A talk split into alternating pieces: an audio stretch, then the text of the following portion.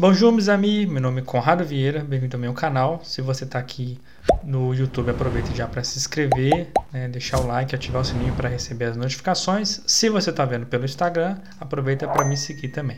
E é Conrado Vieira. É só procurar lá que a gente vai ter um espaço para a gente poder conversar. Pode me mandar mensagem e também um, um, pouco do meu dia a dia, das minhas rotinas. Bom, o que, que a gente vai falar hoje? Sobre o caso do Kinder, né, do Kinder Ovo. Mas hoje não especificamente sobre o Kinder Ovo, é sobre um outro produto da marca, que é o Chocobons, que foi identificado aqui no Brasil.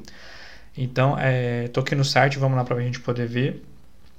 No site oficial aqui da Anvisa e do Ministério da Saúde. Né, então, foi publicado dia 20 de abril, é, agora de 2022 determinando o recolhimento desse produto. Então, o chocobons como se fosse um pequeno ovo recheado, como se fosse algum bombom assim. Eu particularmente nunca vi, mas eu vi que está à venda em algumas lojas na internet, como a americana, também pode encontrar, tá?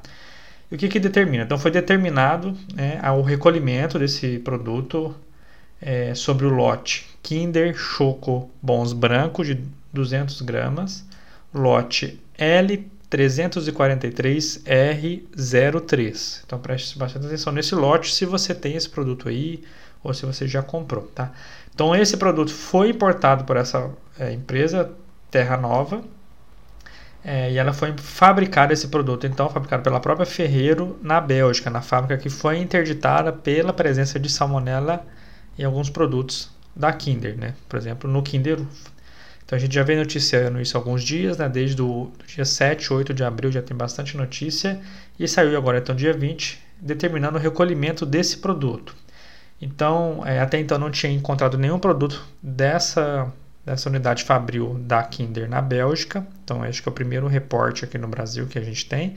Então, se você tem esse produto em casa, conhece alguém que tenha, né?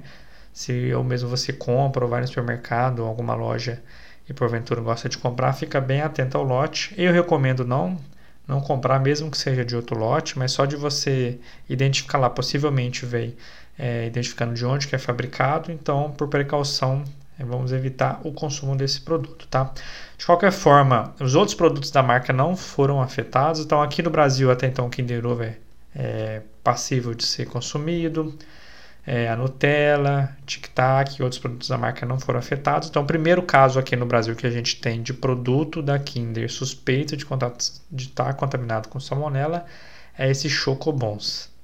É, não foi feito nenhum teste aqui com esses produtos no Brasil para determinar se eles também estão contaminados com salmonella, mas de forma preventiva, né, para garantir é, minimizar o risco à saúde pública e dos consumidores pelo Ministério da Saúde e a Anvisa determinou o recolhimento desses produtos, tá? Então hoje é bem rapidinho só para dar uma atualização.